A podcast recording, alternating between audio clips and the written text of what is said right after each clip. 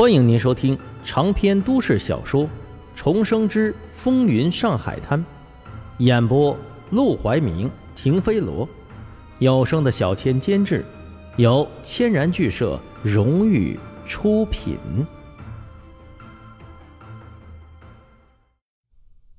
第一章：穿越上海滩。一九三三年，上海。夜幕降临，黄浦江畔。这个有着“东方巴黎”之称的城市，却依旧灯火璀璨，各色的霓虹灯光闪烁不定。沈梦生此刻站在百乐门大舞厅的对面，怔怔地看着川流不息的道路，有些出神。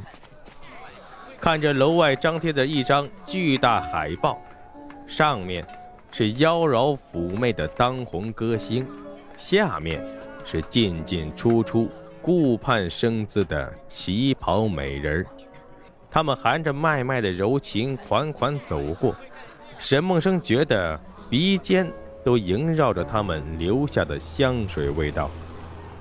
拉着黄包车的脚夫远远地避开那些穿着黑色军装的巡捕，似乎生怕从那儿路过会给自己惹来什么麻烦。电铃阵阵。一辆崭新的有轨电车驶过，将地上的报纸扬得飞舞起来。报纸是《字林西报》，上面的头条赫然写着黄金荣、杜月笙等人近期的活动情况。这里离码头不远，耳畔传来货轮的汽笛声，让沈梦生如梦初醒。他来到这里已经好几天了，亲眼看到了数不尽的繁华如梦。亲耳听到了道不完的风流传奇，十里洋场，大上海滩。直到这个时候，他才真正的接受了一个事实：他穿越了。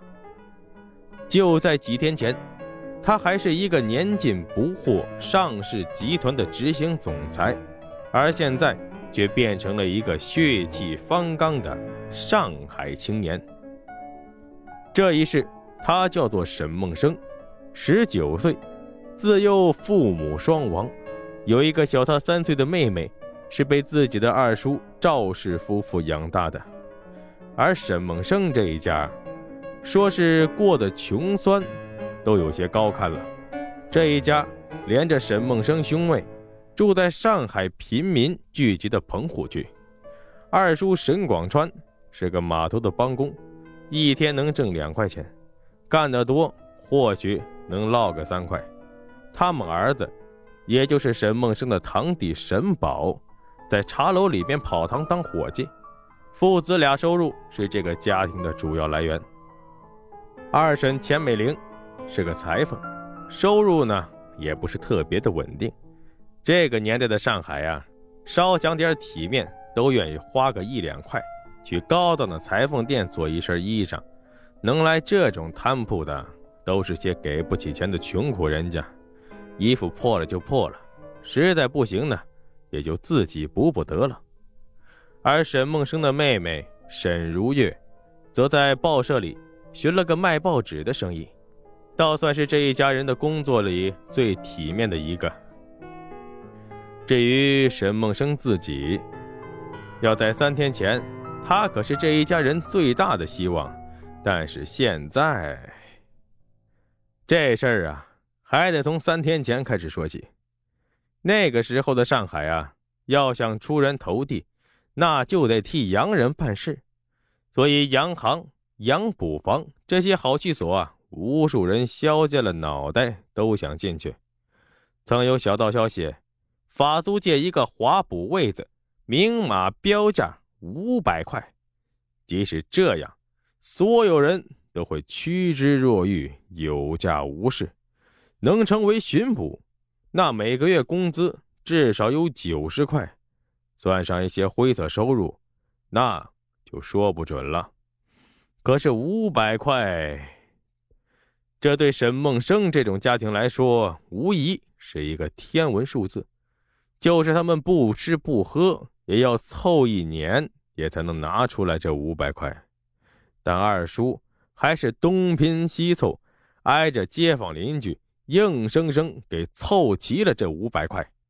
不为有他，只因为身在茶楼的沈宝能接触到各种三教九流，还真被他搭上了一条线那日，沈宝迎着几位巡捕，专挑了个雅座，打听到同清坊刚好有一个巡捕位置空着，要求也不高，相貌端庄，会识字就行了。沈宝自己目不识丁，但自己的堂哥会呀，所以他兴冲冲地跑回家，把这个消息告诉了家里人。沈广川夫妇听后，激动的差点没撅过去，赶紧四处凑够了钱，让沈宝给带过去，说是投红，等真能安排自己的侄儿入了职，今后还要专门去凤翔楼里面摆一桌谢酒。沈宝转身也没耽搁。钱一分不少的送到了，带回话来，说不出几日就会通知自己堂哥过去，一准儿能入职。可事实上，这已经三天过去了，别说消息，连点风声都没有。站在街边，沈梦生摇头叹着气，自己啊，本来也没想着去当什么警察巡捕，倒不是他爱国热血，不肯给洋人办事儿。而是他觉得实在是眼界太低，当个巡捕，每个月挣个几百块，或许对于一般人来说，这已经可以过上衣食无忧的生活了。但是沈梦生可不止满足于此啊！要是重生一次，只有这么点野心，那不如现在就投了黄浦江，免得空活一世。阿哥，能咋个在这儿哎？我都寻你半天，总算寻到你了。不好了，家里出大事了！沈梦生回头，只见长得清秀瘦小的沈如月额头上挂起汗珠，跑得上气不接下气的寻了过来。怎么了？出什么事了？沈梦生边拍着沈如月的后背，让他把气喘匀了，慢慢说。沈如月一脸焦急呀，这才把事情说了出来。原来。因为三天过去，都没等到巡捕房那边的消息，沈宝有些沉不住气了，便一个人跑到了巡捕房那边要个解释。结果那边放出话来，说自己根本就不知道有这么一回事空出来的位置早就被人内定了。沈宝气急，便伸手讨要那五百块钱，结果那边矢口否认，说从来就没收过什么钱。沈宝见状。顿时意识到，自己这分明就是被坑骗了呀！要是堂哥入不了职，这五百块钱他们要什么时候才能还得起呢？沈宝急红了眼，脑袋一热，竟然动起手来。下场呢，自然是不出意外，他就以袭警的罪名被压了下来。据回来报信的猪肉张说，沈宝被人吊起来打呢。沈如月越说越急，最后竟然哭了起来。阿哥，现在怎么办呀？宝哥他现在不知道是生是死，二姨他们就这一个儿子，他要是出了点什么事，二姨他们肯定受不了啊。而沈梦生呢，也没想到沈宝会如此冲动。那巡捕是什么人？都是一些穿着军皮的流氓，跟他们有什么道理可讲？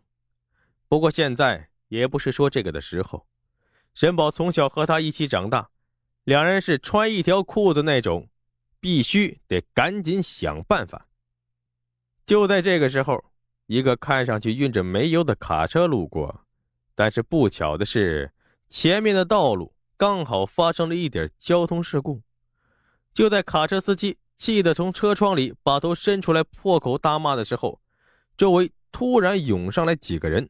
一溜烟的就爬上了卡车，合力抬起了一个煤油桶，跟着立马就跑。卡车上也立马跳出来几个大汉，那些没跑远的两三步便被追上，双方也不知道从哪里抽出了砍刀，一点不客气的就往对方身上招呼。阿哥，那里打起来了，我们快走吧！啊！看见有人打架。沈如月吓得那是小脸煞白，拽着沈梦生的衣服，那就要走。可不巧的是，直接看见了这场血腥的画面，吓得直接尖叫了起来。但沈梦生此刻嘴角却微微上扬，因为他想到办法了。